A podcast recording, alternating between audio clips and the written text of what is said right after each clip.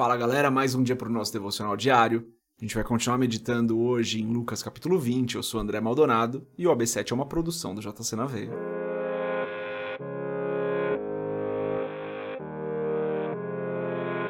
Lucas capítulo 20, a partir do versículo 27, diz o seguinte: Alguns dos saduceus, que dizem que não há ressurreição, aproximaram-se de Jesus com a seguinte questão: Mestre, disseram eles, Moisés nos deixou escrito que, se o irmão de um homem morrer e deixar mulher sem filhos, este deverá casar-se com a viúva e ter filhos para o seu irmão.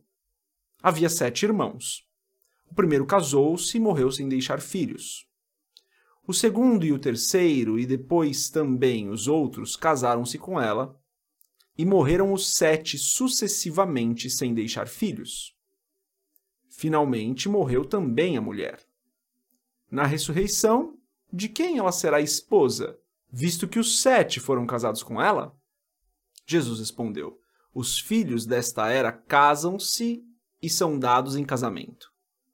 Mas os que forem considerados dignos de tomar parte na era que há de vir e na ressurreição dos mortos não se casarão nem serão dados em casamento. E não podem mais morrer, pois são como os anjos. São filhos de Deus, visto que são filhos da ressurreição. E que os mortos ressuscitam, já Moisés mostrou no relato da sarça, quando ao Senhor ele chama Deus de Abraão, Deus de Isaac, Deus de Jacó. Ele não é Deus de mortos, mas de vivos, pois para ele todos vivem. Alguns dos mestres da lei disseram: Respondeste bem, mestre e ninguém mais ousava fazer-lhe perguntas. Até aqui, até o versículo 40. Vamos fechar os nossos olhos fazer a nossa oração. Pai, como o Senhor é bom. Não existe nenhum outro como o Senhor. O Senhor é o Deus de vivos. O Senhor é o Deus que nos traz vida. O Senhor é o Deus que nos ressuscitou dos mortos.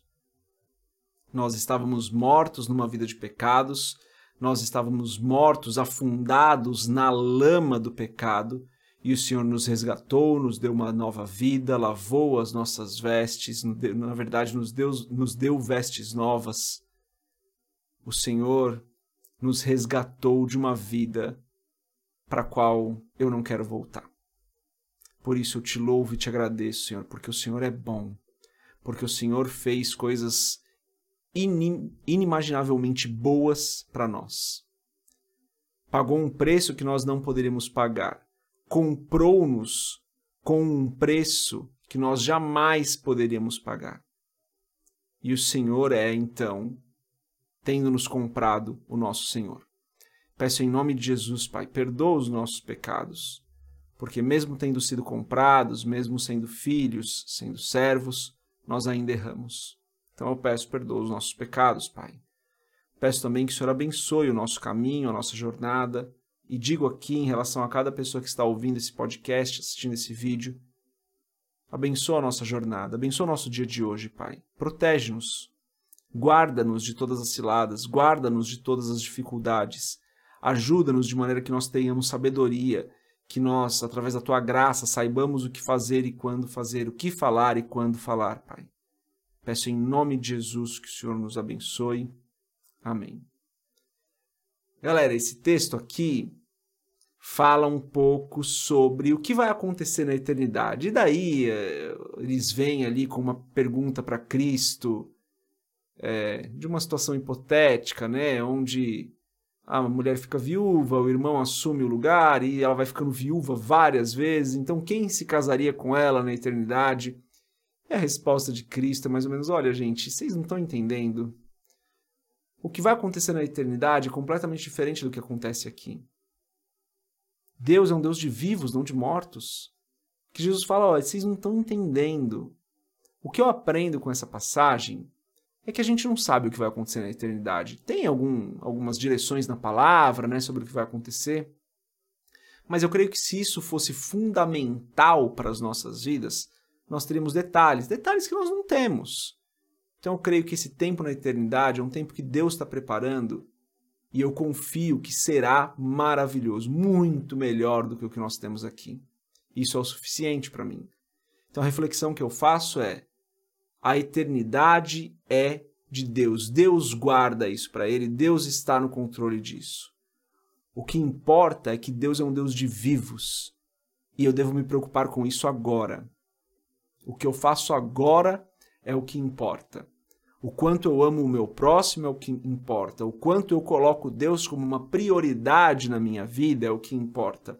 O quanto eu entendo que o que acontece aqui é menos importante que a eternidade é o que importa. Importa que eu sirva a Deus enquanto estou aqui. Deixa que Deus cuida da eternidade. Se a gente vai conhecer, se não vai conhecer, se vai casar, se não vai casar, tudo isso deixa que Deus cuida. O que importa é que aqui, enquanto eu estou aqui, estou casado, eu honre o meu casamento. Eu honre ao Senhor. Eu faça tudo o que eu puder fazer para a glória do nome dele, para que ele seja exaltado, para que ele seja conhecido. E a eternidade então está nas mãos do Senhor. Não é exatamente isso que Cristo diz, mas é mais ou menos isso, né? Olha, gente, vocês não estão entendendo. A eternidade é outra coisa após a ressurreição é outra coisa. Deus é um Deus de vivos, vivamos então para Ele. Importa que todos nós vivamos para Ele. Isso é o importante, né? tanto nessa passagem quanto para nós meditarmos. Deixa a eternidade com Deus e a gente faz a nossa parte aqui, amando a Deus acima de todas as coisas, amando ao nosso próximo como a nós mesmos, glorificando a Deus com tudo que nós podemos e que nós vivamos todos os dias para Ele. Que essa seja a sua oração hoje que nós vivamos todos os dias para a glória dele. Pensa nisso, o quanto aquilo que a gente faz aqui importa, porque a eternidade Deus cuida. Essa é mensagem de hoje, Deus abençoe a sua vida, a gente se vê amanhã, se Deus quiser. Paz.